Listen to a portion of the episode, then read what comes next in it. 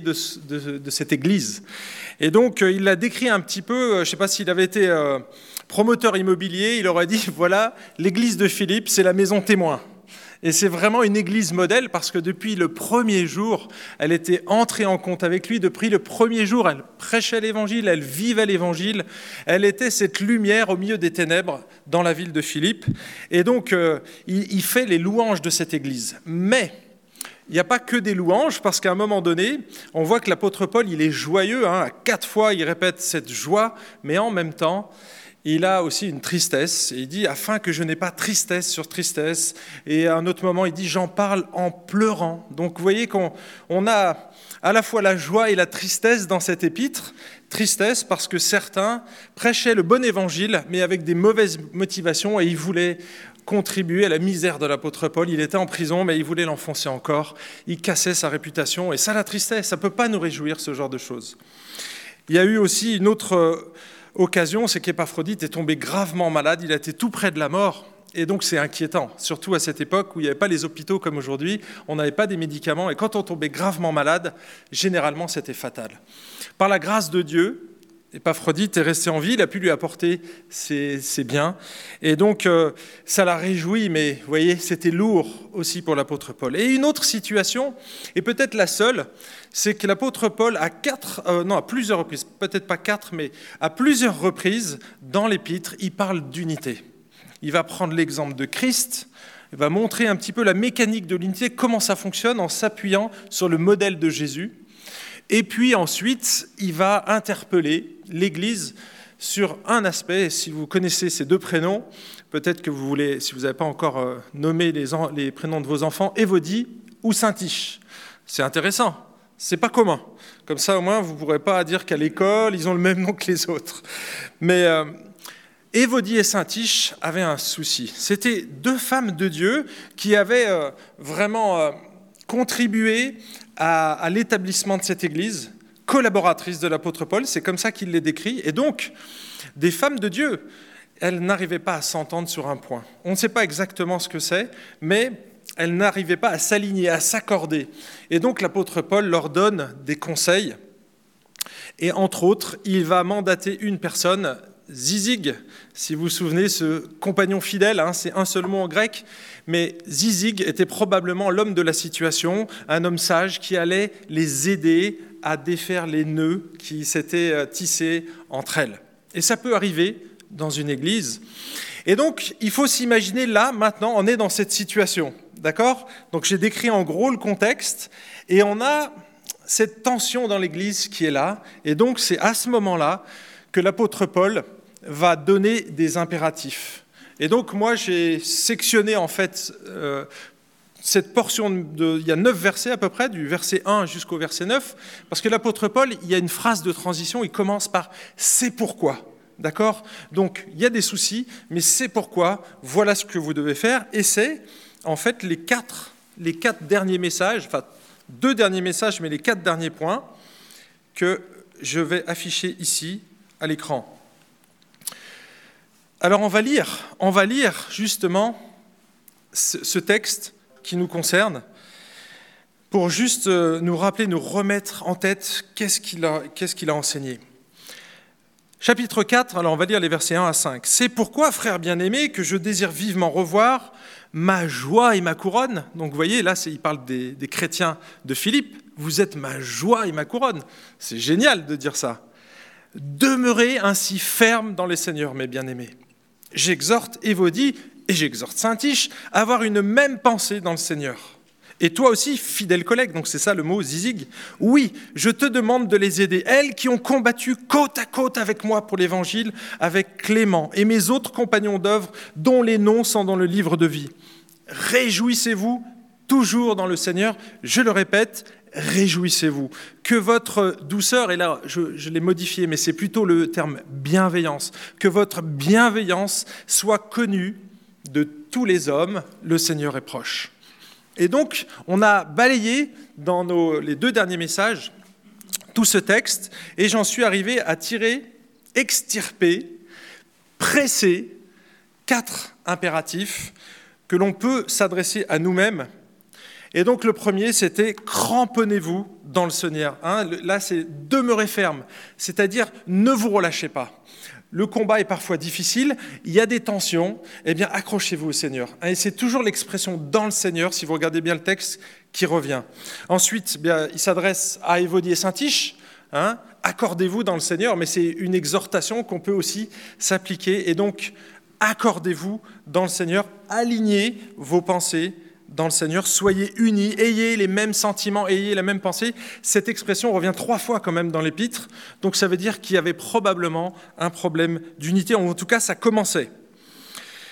Euh, réjouissez-vous dans le Seigneur quatre fois, encore une fois. Là, c'est quatre fois, on trouve réjouissez-vous dans le Seigneur. Je le répète, si c'est pas assez clair, réjouissez-vous dans le Seigneur. On l'a lu et vous voyez, il le dit quatre fois dans l'Épître. Donc, est-ce que l'Église avait commencé à perdre sa joie Probablement. Les circonstances avaient entamé cette joie et probablement qu'ils avaient besoin d'être exhortés dans ce domaine. Et vous voyez, c'est un commandement ici. Je ne vais pas développer, mais sinon vous écoutez le message de la semaine dernière et euh, semaine d'avant. Et donc, le dernier point, c'était le message de la semaine dernière sur la, comment gérer les conflits. C'était cultiver le pardon entre vous. Hein, c'est ce texte que votre bienveillance soit connu de tous les hommes. Et donc, on, doit être, avoir une réputation en tant que chrétien comme étant des gens miséricordieux, des gens gracieux, remplis de grâce, hein, qui vont couvrir la faute des autres. Et quand on couvre, c'est pas que l'autre mérite qu'on lui couvre sa faute, mais c'est justement, il ne la mérite pas, il m'a blessé, mais je choisis de prendre de la grâce que Dieu a déversée sur moi, qui est généreuse et abondante. Il nous a pardonné tous nos péchés. Eh bien, comme Dieu nous a pardonné tous nos péchés, il nous a donné un immense sac de grâce. Eh bien, je vais puiser à l'intérieur de ce sac un peu de grâce pour couvrir la faute de l'autre. C'est une image, mais voilà en gros la réputation que nous devrions avoir. Et donc, euh, ce matin, on va découvrir un cinquième impératif, une cinquième clé pour mener une vie spirituelle équilibrée, une vie équilibrée, une vie stable quelque part, parce qu'ils étaient déstabilisés. Donc l'apôtre Paul va essayer de réaligner leurs pensées au bon endroit pour qu'ils qu'ils retombent sur leurs pattes quelque part et qu'ils vivent la stabilité dans l'Église. Ce matin, on va découvrir une des promesses que je trouve personnellement des plus extraordinaires du Nouveau Testament. Voilà comment je l'ai formulée. Alors pour ceux qui suivent la formation la prédication, ça s'appelle la PC, d'accord? Dieu, l'idée clé, l'idée centrale, Dieu offre une paix surnaturelle à tous ceux qui se confient en lui. Ça, c'est une promesse, les amis, extraordinaire. Et je pense que qu'on soit chrétien ou non chrétien, on voudrait vivre ça. J'aimerais vivre cette paix au travers de toutes les circonstances. Et la paix que Dieu donne, et on va le voir dans ce texte, c'est pas une paix que la société peut nous offrir. Ce n'est pas une, paix qu'on peut obtenir comme avec un cours zen, d'accord? Un cours de zen ou un cours de relaxation ou bien un cours de recherche de paix intérieure. Avec quelques cours de bouddhisme, vous allez faire le vide et obtenir, vous voyez? Non, non, ce n'est pas de cette paix dont il s'agit parce que cette paix, elle, elle est efficace. Je ne dis pas que ce n'est pas le cas, elle est valable pendant quelques temps. Vous allez ressentir, mais en général, ce genre de stages sont faits dans des conditions particulières.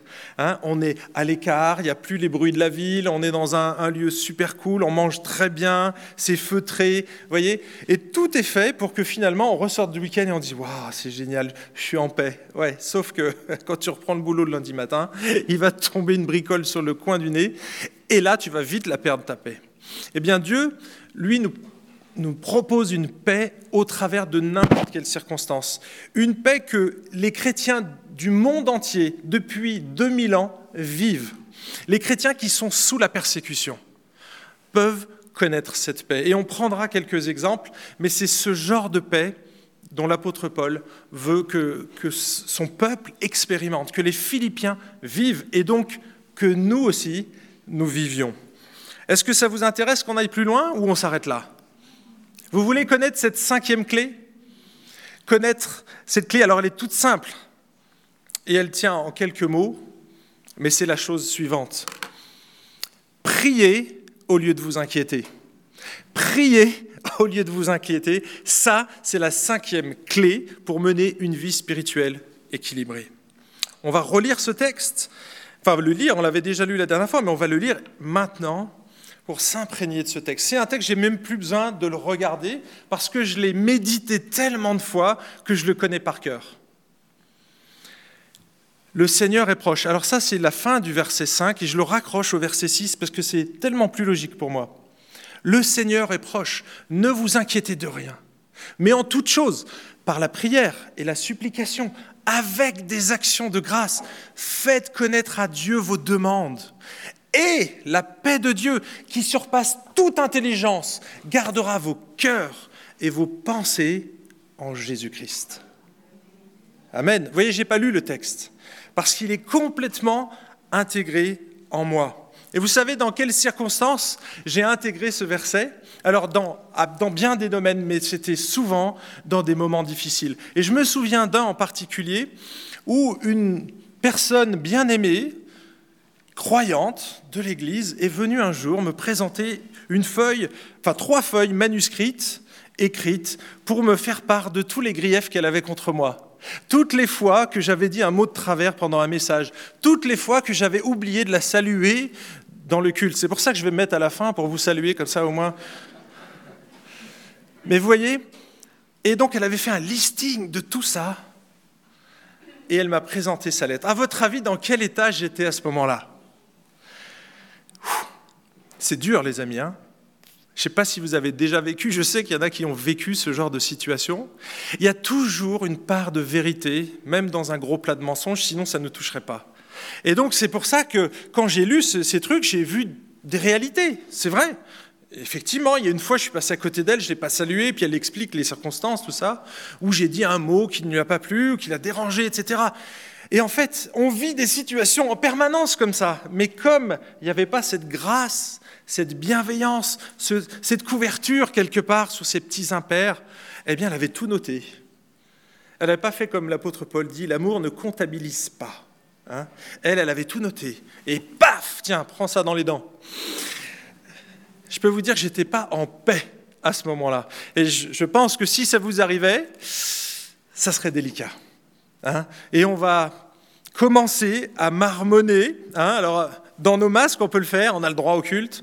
Mais en fait, on va commencer à réfléchir et ça va tourner en boucle dans notre tête. Et puis, c'est là qu'on va commencer à faire des nuits blanches. Parce qu'on se dit, mais finalement, si elle avait raison. Puis du coup, quand on se lève, on est fatigué. Puis quand on est fatigué, eh bien, on va être irritable, d'accord? Et donc, on va manger moins, on va perdre du poids, mais on va aussi perdre la joie. Et puis, quand on va recroiser cette personne au culte le dimanche pour louer le Seigneur, ah, hein, c'est comme si on venait là, je m'expose, les bras comme ça, et puis l'autre, il est avec sa mitraillette en face. Vas-y, je t'attends. Dis un mot et je tire. Et c'est ce que j'ai vécu. Et je peux vous dire que je ne ressentais pas la paix de Dieu à ce moment-là, mais je l'ai trouvé plus tard, justement après avoir médité sur ce texte. Parce que mes pensées, elles étaient focalisées où, à votre avis? Qui était mon Dieu à cette époque? Qui est-ce que je regardais au culte? Est-ce que je regardais Jésus ou est-ce que je regardais cette personne? Alors je vise personne. Hein. en fait, mon attention était focalisée sur le problème. Et en relisant ce texte, j'ai réalisé que je faisais erreur d'objectif. Au lieu de te focaliser sur le problème, focalise-toi sur moi, sur la solution, sur Jésus.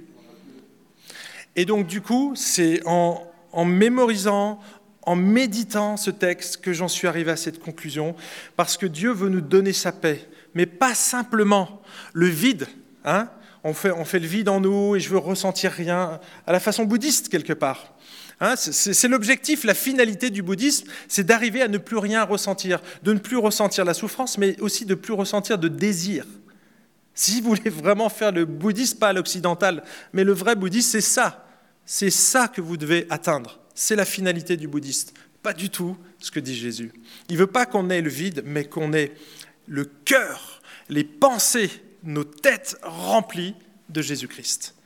Ça, c'est la finalité de la paix que Dieu veut nous donner. Alors, qu'est-ce que fait Jésus ici? Il nous dit, pas Jésus, pardon, l'apôtre Paul, il nous dit, ne vous inquiétez de rien. Ne vous inquiétez de rien. Don't worry. Hein, vous connaissez cette chanson? Don't worry, be happy. Alors ça, c'est la façon la plus facile de botter en touche. T'inquiète pas, sois heureux. C'est comme si je vous disais, alors que vous êtes en train de vous noyer, t'inquiète pas, t'inquiète pas, tu vas t'en sortir. Puis que vous restez tranquillement sur le bord de la plage en regardant l'autre agoniser. Ça n'a absolument aucune influence, ce genre de parole, si on ne donne pas une solution. Par contre, si je vous dis t'inquiète pas, mais regarde à côté de toi, il y a la bouée pour que tu puisses t'y raccrocher. D'accord? Alors là, ça a tout son sens de dire ne t'inquiète pas. Pourquoi? Parce que j'ai donné une solution à côté. Vous voyez? Donc quand l'apôtre Paul dit ne vous inquiétez pas, il laisse pas la personne se noyer. Il lui dit ok, ne t'inquiète pas, mais et il lui donne une solution. Prie à la place. Prie à la place. Fais confiance à ton Seigneur. Pourquoi? Parce qu'il est proche. Il est proche. Et vous voyez, c'est ce verset, le bout du verset 5, donc 5b, ce que j'ai appelé 5b, le Seigneur est proche. Alors on peut le comprendre de deux manières, et les deux finalement aboutissent finalement à une bonne chose. La première, ça serait plutôt la, la question du temps, d'accord? Donc le Seigneur est proche, effectivement, le Seigneur va revenir. Et ce n'est pas dénué de fondement de dire ça, parce qu'au chapitre 3, on a vu que le Seigneur allait revenir. Hein? Et il dit que, au chapitre 1, verset 23, mais en fait, c'est tellement plus glorieux d'être dans sa présence. J'aimerais vraiment de mieux, de, beaucoup être dans sa présence plutôt que de vivre sur cette terre. C'est ce qu'il dit. Et donc, du coup, le Seigneur est proche, oui, il revient bientôt. et il faut s'attendre à son retour. Mais il me semble que dans ce texte, ce n'est pas la notion du temps, mais de proximité. Vous voyez, l'espace. Et donc on peut dire aussi, le Seigneur est proche, à côté. Et c'est beaucoup plus dans ce sens que j'irai ce matin.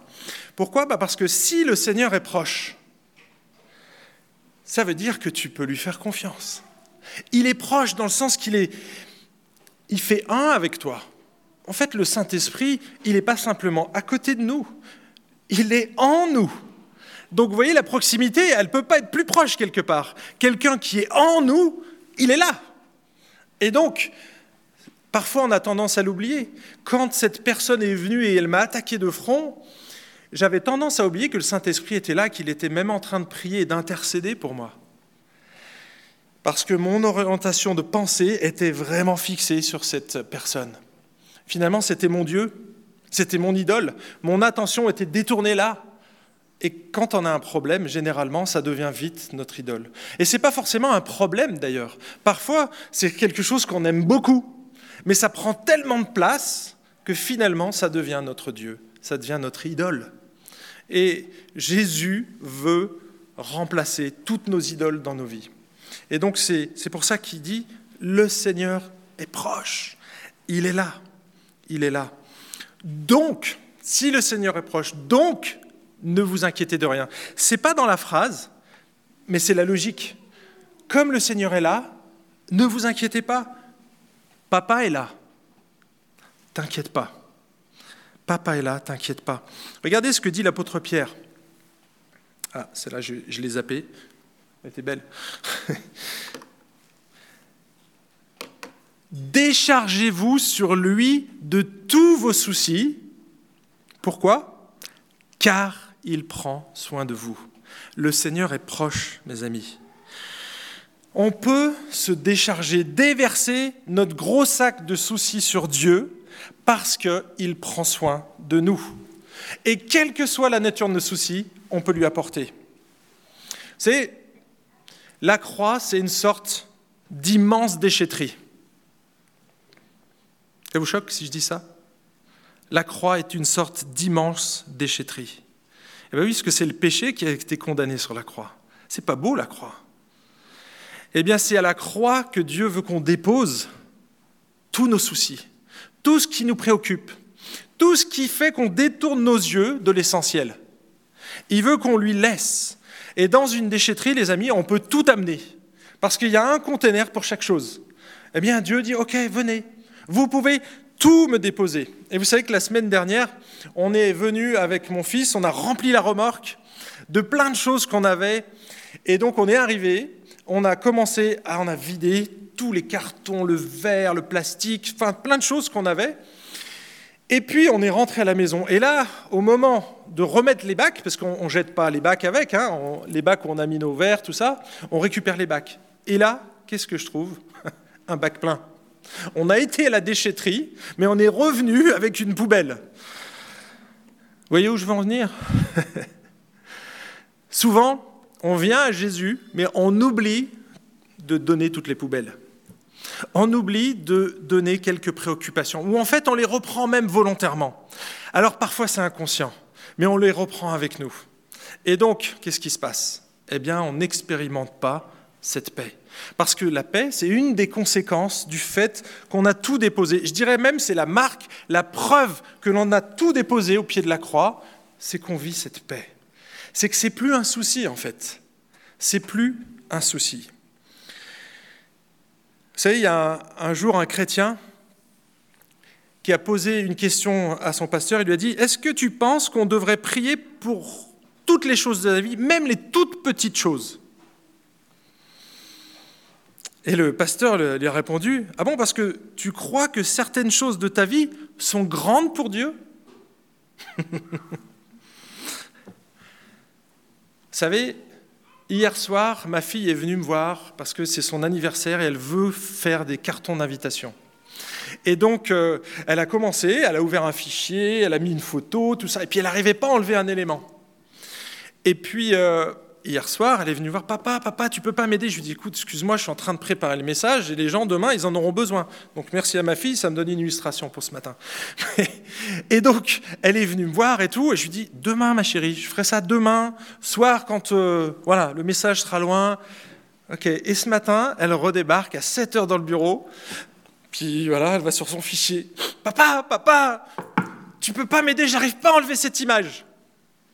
À votre avis, est-ce que j'ai enlevé l'image? Non. Je lui ai dit demain, attends, patiente. Je lui ai dit, ma chérie, est-ce que c'est quelque chose d'infaisable pour moi? Franchement, c'est rien. C'est rien, c'est un petit détail, mais il est important pour elle. Il est important pour elle. Et donc, du coup, je lui ai dit, t'inquiète pas, je vais venir, patiente, mais je ferai ça plus tard. Alors Dieu, il fait parfois ça avec nous. Hein. Il ne nous répond pas tout de suite. C'est pas parce qu'on lui a remis notre fardeau, on lui a remis ce qui nous préoccupe, qui va répondre tout de suite. OK? Et ça, il faut vraiment qu'on comprenne ces choses. En tout cas, il n'y a pas de petites choses qu'on peut remettre à Dieu. Il veut finalement qu'on lui donne tout, tous les détails de notre quotidien parce qu'il veut partager notre vie en fait. C'est la prière, c'est pas simplement un moment isolé comme le pardon, ça devrait être un mode de vie. On devrait prier constamment à Dieu, c'est-à-dire lui parler. Souvent on dit ah bah, je vais prier, je me mets comme ça, mais moi je prie sur mon vélo les amis. Ce serait dangereux de faire ça. Je prie beaucoup plus sur mon vélo que dans mon bureau. Parce que dans mon bureau, j'ai plein de, de trucs qui peuvent. Alors que sur mon vélo, j'ai que ça à faire. Si, j'ai à pédaler, mais ça, je peux arriver à faire deux choses en même temps, même si je suis un homme, hein, je vous précise. Je peux arriver à prier et à pédaler en même temps, c'est génial. Il veut qu'on lui dépose tous les amis. Hein, c'est ce que dit ici le texte. Déchargez-vous sur lui de tous vos soucis, tout ce qui vous préoccupe, et ça va même plus loin dans notre texte, parce qu'il dit dans, dans Philippiens, il dit en toutes choses, en toutes circonstances. Et il va rajouter, quelques éléments derrière tout ça. Pourquoi on peut lui remettre toutes ces choses? Ben, Parce que le Seigneur, il peut tout entendre. Parce que le Seigneur, il nous comprend. Il a vécu exactement les mêmes choses que nous. Hébreu chapitre 4. Regardez ce que dit l'auteur de l'Épître aux Hébreux. C'est fort. Alors c'est une version parole vivante. En effet, notre grand prêtre n'est pas incapable, il parle de Jésus, hein, n'est pas incapable de comprendre nos faiblesses et de sympathiser avec nous. Au contraire, il a connu toutes nos épreuves. À tous égards, il a été soumis absolument aux mêmes tentations que nous. Et pourtant, il est resté sans péché. Approchons-nous donc de son trône de grâce. Donc là, c'est la prière. Avec une grande confiance avec une libre et joyeuse assurance. Dieu nous témoignera sa bonté, sa grâce, et nous obtiendrons le secours nécessaire au bon moment. Pas tout de suite. Parfois, il va falloir attendre. Tout ça pour nous montrer que Dieu est proche, qu'il comprend parfaitement nos inquiétudes, qu'on peut s'approcher de lui avec confiance parce que c'est notre papa. Hein, ici, j'ai mis l'image d'un enfant avec son papa. Lorsqu'un enfant est dans les bras de son papa, il est sans souci, sans souci. Tous ses soucis s'en vont. Pourquoi? Parce qu'il se sent en sécurité. Il se lâche totalement. Il sait que ses parents ne vont pas le lâcher. Vous voyez, il a une confiance absolue en son amour, ici, dans, dans ce cas-là. Vous savez, j'ai eu trois enfants et j'ai eu l'occasion de les porter de nombreuses fois dans mes bras. Alors aujourd'hui, c'est un peu plus compliqué parce qu'ils font quasiment mon poids. Donc si je leur demande de sauter d'une murette dans mes bras, ça craint pour eux. Hein, on risque de tomber ensemble. Mais quand ils sont petits, le nombre de fois où mon, fils ou ma fille était sur la table allongée, je la mettais debout et je disais Viens voir papa. Et elle se jette sans même réfléchir. Il n'y en a aucun qui m'a dit Papa, est-ce que tu es assez fort pour me prendre dans tes bras? Pourquoi? Bah Parce que je les nourrissais tous les jours. Je prenais soin d'eux. Il n'y a pas de raison qu'une fois qu'ils sont sur la table, qu'ils me demandent de, de se jeter dans mes bras, je dise Ah, vas-y, saute Ça craint quand même. Mais on a un Père qui est bon. Il ne va pas s'enlever, vas-y, saute. Non, non, il nous attend. Il nous attend. Il est proche. Il est là. C'est notre papa spirituel. Il est digne de confiance. Et il est bien plus fort que tous les papas du monde réunis. Donc si un enfant arrive à faire confiance à son papa, à plus forte raison, nous, en tant qu'adultes, on devrait pouvoir faire confiance à notre Père céleste. Mes amis, si vous avez confié votre âme à Dieu, si vous êtes croyant, vous lui avez confié la chose la plus importante de votre vie, est-ce que vous ne seriez pas capable d'en faire un peu moins, c'est-à-dire de lui confier des choses qui sont moins importantes? Ça paraît logique. Et pourtant, humainement, les amis, qu'est-ce qu'on ne fait pas confiance à Dieu pour les petits détails des fois de la vie? Et c'est pour ça que l'apôtre Paul nous dit, mais en toute chose, les amis, par la prière et la supplication, avec des actions de grâce, faites connaître à Dieu vos demandes. Paul encourage les Philippiens à faire connaître à Dieu tout ce qu'il y a sur leur cœur, toutes leurs préoccupations, leurs vraies préoccupations, mais surtout l'ensemble de leur vie. L'ensemble de leur vie. Et donc la prière, c'est le moyen d'exercer notre foi, les amis. Si vous ne savez pas si vous avez la foi, ben moi je vais vous dire, si vous priez jamais, c'est que vous n'avez pas de foi.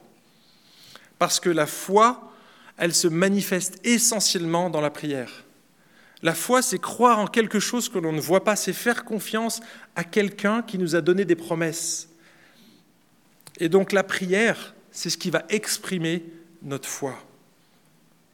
Ici, il utilise trois termes, vous avez vu? La prière, la supplication et les actions de grâce.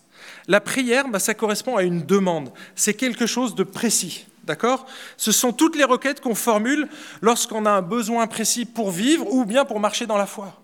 Par exemple, Seigneur, merci de m'aider à trouver un travail. D'accord?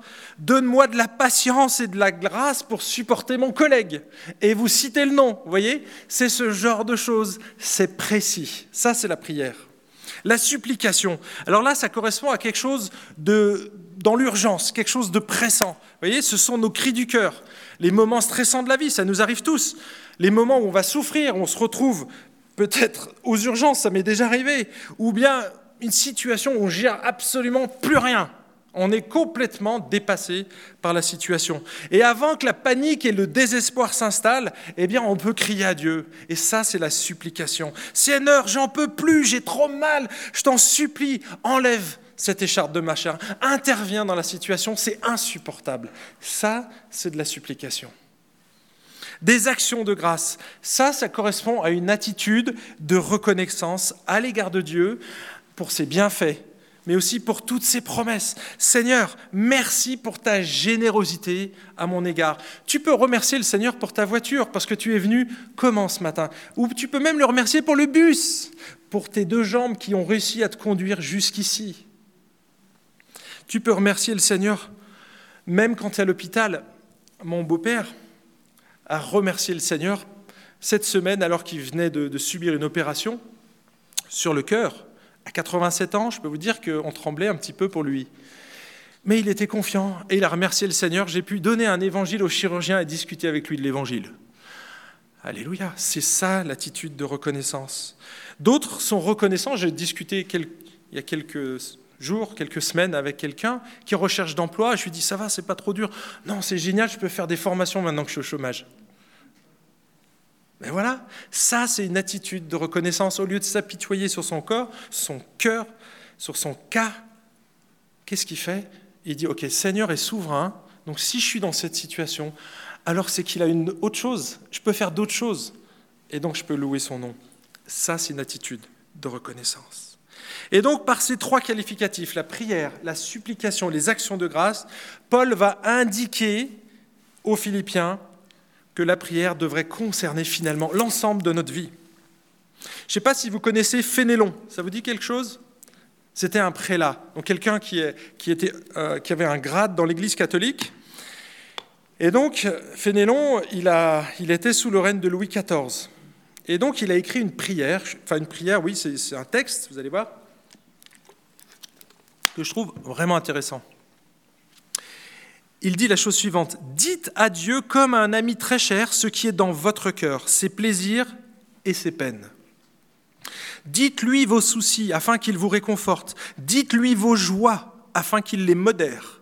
Dites-lui vos aspirations afin qu'il les purifie. Dites-lui vos aversions afin qu'il vous aide à les vaincre. Parlez-lui de vos tentations afin qu'il vous en garde. Montrez-lui les blessures de votre cœur afin qu'il les guérisse. Dévoilez votre indifférence à l'égard du bien faire, vos appétits corrompus pour le mal et votre inconstance. Parlez-lui de votre égoïsme, de votre vanité et de votre orgueil. Si vous exposez ainsi toutes vos faiblesses, vos besoins et vos ennuis, vous ne manquerez pas de choses à dire. Ceux qui n'ont pas de secret l'un pour l'autre ne manquent jamais de sujets de conversation. Ils ne pèsent pas leurs mots, car ils n'ont rien à cacher. Ils parlent de l'abondance du cœur sans retenue, disant ce qu'ils pensent. Heureux sont ceux qui parviennent à une telle familiarité, à une communication sans réserve avec Dieu. Mes amis, Dieu ne souhaite pas que l'on vienne à lui simplement lorsqu'une tuile nous tombe sur la tête ou parce qu'on n'arrive pas à gérer une situation. En fait, Dieu souhaite et aime que l'on s'adresse à lui tout le temps pour le moindre détail, parce qu'il veut développer une relation avec nous. Il nous a créés pour ça. On a été créés pour avoir une relation avec Dieu. Et si on a un souci, on le dépose. Et comment on sait qu'on a déposé tous nos fardeaux à Dieu? Comment on le sait? C'est la suite. C'est le verset 7. Et la paix de Dieu, pardon. Et la paix de Dieu, qui surpasse toute intelligence, gardera vos cœurs et vos pensées en Christ Jésus. Nous savons que nous avons déposé toutes nos inquiétudes lorsque nous expérimentons cette paix surnaturelle, quelle que soit la situation dans laquelle où nous nous trouvons. Ce n'est pas forcément instantané et immédiat, mais à un moment donné, tu vas la vivre. Mais surtout, les amis, parce que nous, on recherche cette paix, mais cette paix, elle va venir avec autre chose. Et c'est la suite, c'est la fin du verset. Et la paix de Dieu, donc ça c'est la conséquence, et la paix de Dieu. Donc si vous avez déposé bon fardeau, et la paix de Dieu, donc elle vient dans votre cœur, elle surpasse notre intelligence. Qu'est-ce qu'elle va faire cette paix? C'est quoi la finalité finalement de tout ça? C'est qu'elle va garder nos cœurs et nos pensées en Christ Jésus. Et c'est qu'à partir de ce moment-là, si, une fois que la situation est passée, que tu n'es plus focalisé sur le problème mais sur Jésus, là tu sais que tu lui as déposé tous tes fardeaux. Parce que tu es libre. Tu es libre. Et Dieu veut que l'on soit libre, les amis. Que l'on marche en totale liberté dans nos cœurs et dans nos pensées. Parce que c'est ce qu'il y a de mieux pour nous, le fait d'avoir nos cœurs tournés vers Jésus.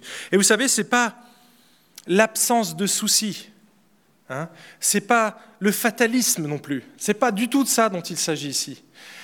Quand il dit ne vous inquiétez pas, ce sont des inquiétudes qui sont surdimensionné, parce que si vous vous inquiétez quand vous avez plus d'essence dans votre voiture, c'est normal. Si vous avez plus d'argent sur votre compte, que vous vous inquiétez, c'est normal. Si vous vous inquiétez parce que votre enfant est malade, c'est normal et c'est bien, les amis. C'est à partir du moment où toute notre attention est focalisée sur, sur ça que ça devient tellement préoccupant qu'on ne pense plus qu'à ça. C'est ça qui nous dit, ne vous inquiétez pas, ne vous inquiétez pas, mais remettez-moi ces choses. Et la paix de Dieu, qui surpasse toute intelligence, va garder vos cœurs et vos pensées en Christ. Vous savez, l'apôtre Paul, il devait lutter contre certaines philosophies ambiantes, j'en cite qu'une, mais il y avait les stoïciens, on a vu ça dans Acte 17. Les stoïciens, c'était une philosophie grecque qui date du deuxième siècle avant Jésus-Christ et qui s'est imposée chez certains élites de la nation romaine, notamment chez Néron. C'était un pauvre stoïcien quand même, un mauvais pratiquant. Pourquoi? Alors, mauvais pratiquant, euh, pour plusieurs raisons, mais en tout cas, vous allez comprendre comment on faisait pour être un stoïque, un stoïcien. Et donc, c'est euh, qui était donc tuteur de, Néron. Qui va, donc Néron, c'est celui qui a quand même ordonné l'exécution de l'apôtre Paul, hein, juste au passage.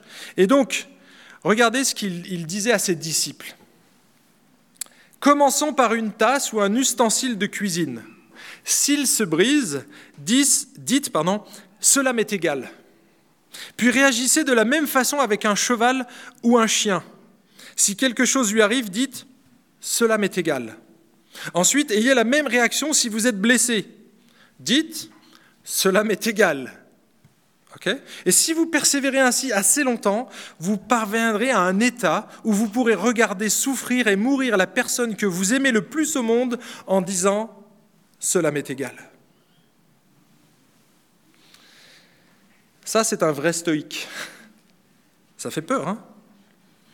Et vous savez comment ils appelaient ça, les stoïciens? La paix. Il y a un, érudit qui s'appelle Glover qui a dit Les stoïciens firent du cœur un désert, puis l'appelèrent la paix. Waouh En fait, il n'y a plus rien dans le cœur. On l'a vidé. Un peu ce qu'on essaye de faire dans le bouddhisme, les amis.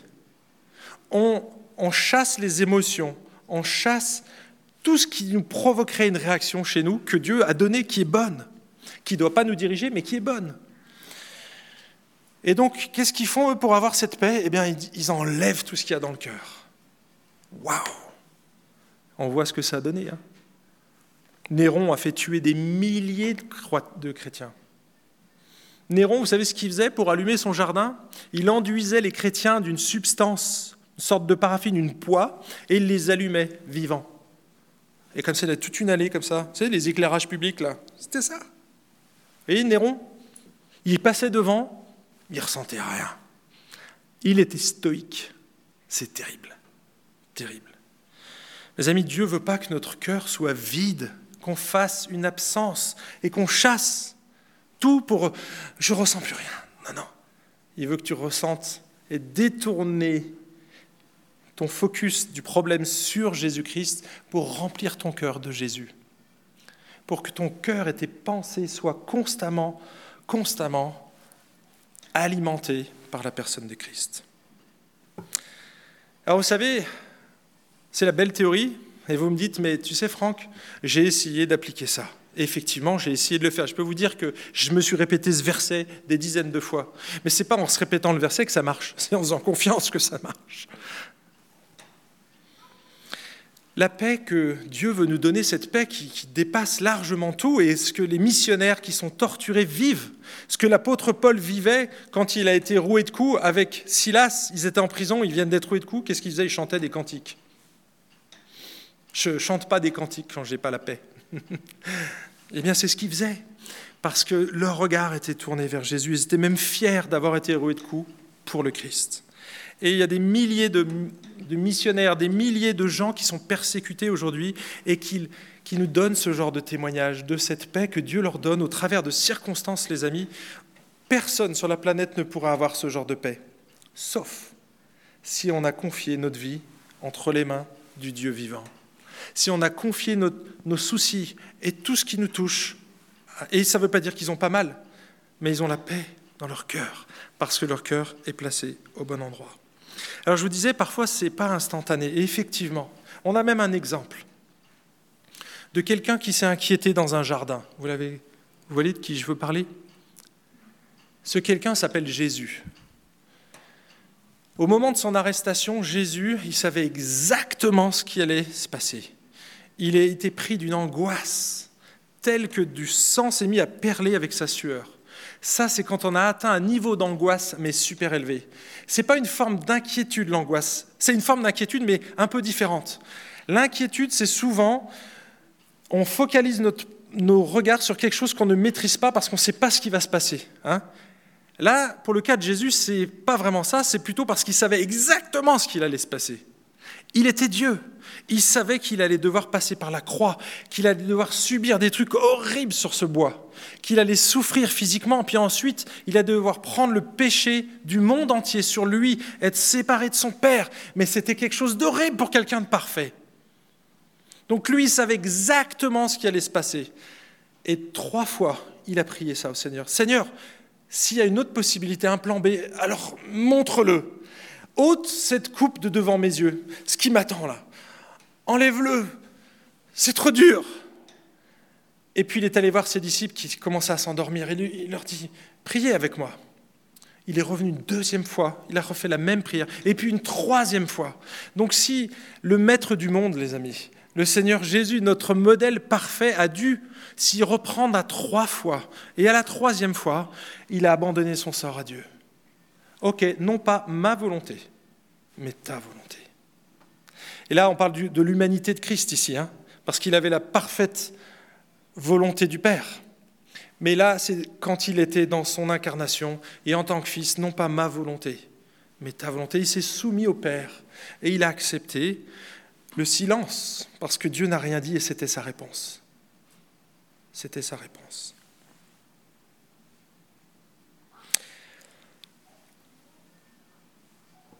Cette paix surnaturelle, mes amis, qui vient de Dieu, qui n'est pas forcément immédiate et instantanée, eh bien, elle est surnaturelle. Elle ne vient pas de nous. On ne peut pas la procurer. On peut essayer de changer les circonstances. Ce n'est pas de cette paix-là dont il s'agit. Là, c'est vraiment Dieu qui va placer sur ton cœur une paix au milieu du chaos. Et si vous discutez avec la plupart des croyants authentiques, ils vous diront la même chose. C'est au milieu du chaos que j'ai expérimenté cette paix. C'est au milieu du deuil que j'ai appris à connaître Dieu et à expérimenter cette paix. Et j'aimerais conclure avec euh, mon ami Ken. Parce que Ken a vécu quelque chose et est en train de vivre quelque chose de difficile. Il y a un mois exactement, il a découvert, il était aux urgences, il a prêché le dimanche, à deux heures il était aux urgences et on a découvert qu'il avait une tumeur cancéreuse sur un intestin. Vous imaginez la nouvelle? Et donc euh, ils l'ont opéré d'urgence, grosse balafre, ils lui ont posé une poche, et donc là, depuis euh, bientôt trois semaines, il a agonisé dans son lit. Je l'ai eu plusieurs fois au téléphone. Et donc, euh, il a eu une batterie d'examens. Et à un moment donné, ils ont enfin, donc ils avaient vu des taches sur le poumon, donc des métastases qui se seraient développées ailleurs que sur la tumeur. Et là, ce jour-là, ils ont encore examiné et ils n'ont plus trouvé de taches. Et tout le monde criait pour lui. Et euh, le 7 avril dernier, voilà ce qu'il a envoyé comme message. Il dit, suite à la coloscopie d'aujourd'hui, il apparaît que je n'ai pas de traces ailleurs de tumeur que celle déjà identifiée et qui obstrue mon intestin tellement sa masse est importante. Bientôt tout rentrera dans l'ordre, il espère, après avoir été entouré par tant de sympathie, de prières, de mots d'encouragement. Je vous dis déjà un très grand merci pour tout. Le Seigneur m'a véritablement porté tout au long, jusqu'à présent, en me donnant une paix, peu importe l'issue des événements. Je ne cherchais ni guérison, ni fatalisme, juste avoir été à côté de mon Seigneur, aussi proche, et la plus belle bénédiction que j'ai déjà reçue de tout cela. Un jour, nous le verrons face à face. Pour moi, il semble que Jésus a encore d'autres projets d'ici là. Waouh Voilà le cri du cœur d'un serviteur de Dieu. Il a remis son sort à l'Éternel et il a la paix, quoi qu'il se passe. Que j'aille au ciel rejoindre le Seigneur, qui est de beaucoup le meilleur, ou que je reste ici-bas et que je souffre encore quelque temps. Ma vie appartient à Dieu. Mes amis, si vous voulez expérimenter cette paix, je ne sais pas si c'est votre cas ce matin, mais si vous voulez vraiment expérimenter la paix de Dieu qui surpasse toute intelligence, alors il faut que vous soyez déjà en paix avec votre Créateur. Il faut que vous soyez réconcilié avec lui parce que la Bible, elle dit que le péché, c'est-à-dire notre égoïsme, tout ce qui n'est pas à la gloire de Dieu, toutes les choses que tu as faites et dont tu n'es pas fier, et pire, toutes les choses que tu n'as pas faites et que tu pouvais faire, ça, ça fait partie du péché. Eh bien, Dieu dit que ce péché-là te sépare de Dieu. Tu ne peux pas avoir une relation avec lui. Donc tu ne peux pas recevoir cette paix qui surpasse toute intelligence tant que tu n'as pas réglé déjà cette question-là avec lui.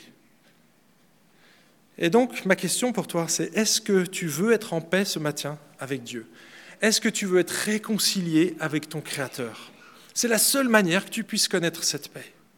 Mais je peux t'assurer que si tu places ta confiance dans ce que Jésus a fait sur la croix, si tu reconnais ton imperfection, si tu reconnais que seul Jésus est capable de, t'arracher de la mort, alors je peux t'assurer que tu vas connaître cette paix, que tu vas vivre cette paix, que tu pourras l'expérimenter. Parce que si tu viens à lui, tu vas connaître instantanément cette paix-là qui surpasse toute intelligence. Pourquoi? Parce que c'est là que tu lui as remis tout, toute ta vie en fait. Quand on remet notre vie à Dieu, mes amis, quand on se tourne vers Dieu, on remet tout en fait, tout le package, les petites choses, les bricoles qui nous ennuient tous les jours, mais c'est rien. Là, je lui remets ma vie et à partir de ce moment-là, paf, tu peux vivre la paix de Dieu qui surpasse toute intelligence. Après, ça sera une question d'entretien, de gestion de pensée. Et là, je fais un petit teaser, c'est pour la semaine prochaine, parce que c'est ça notre pollution. C'est dans notre tête que ça se passe. On a du mal à gérer nos pensées. Et donc le message la semaine prochaine, c'est un des, de mes messages préférés sur comment gérer tes pensées. Donc je vous invite à venir la semaine prochaine. Mais pour vous qui, pour vous qui êtes euh, déjà croyants, si Dieu a déjà, vous êtes déjà en paix avec Dieu, alors pourquoi vous reprenez vos sacs? Et là, je m'adresse à moi-même. On prend tellement facilement, on vient déposer à Jésus, puis on repart avec nos sacs, les amis. Eh bien non. Si, si tu n'es pas en paix en ce moment, c'est que tu dois régler un conflit peut-être, comme Évodie et Saint-Tiche. Si tu n'y arrives pas, bah, fais appel à des gens sages, des gens qui vont t'aider, à nos diacres bien-aimés, à un des anciens de l'Église peut-être, ou à un frère que tu connais. Et c'est de cette manière-là que tu pourras obtenir cette paix. Alors les amis, je ne vous dis pas don't worry, be happy. Je vous dis, don't worry, be happy with Jesus. Trust in him.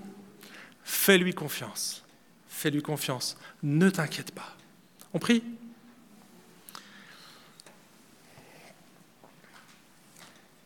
Notre Dieu et Père, quel privilège nous avons d'avoir tes Écritures. Merci parce que ce n'est pas un pansement sur une plaie béante. Seigneur, c'est la vraie solution à nos problèmes, Seigneur. Merci Merci parce que tout le monde cherche la paix dans le monde. Je ne connais pas un être humain qui ne cherche pas à vivre en paix. On n'aime pas être en guerre. Ou alors c'est qu'on a un gros problème. Et Seigneur, toi, tu es venu pour nous offrir une paix parfaite. Une paix que le monde ne peut pas nous offrir. Une paix qui surpasse toute intelligence. Parce qu'elle elle peut se manifester au milieu de n'importe quelle situation. Et Seigneur, c'est ce que tu veux que nous expérimentions. Cette paix qui surpasse toute intelligence. Seigneur, aide-nous à focaliser nos yeux sur la solution, sur Jésus. Aide-nous à nous détourner, à réorienter nos regards sur la personne de Christ, parce que c'est lui, le seul qui peut nous donner cette paix. Merci pour le privilège de le vivre chaque jour, Seigneur, chaque instant.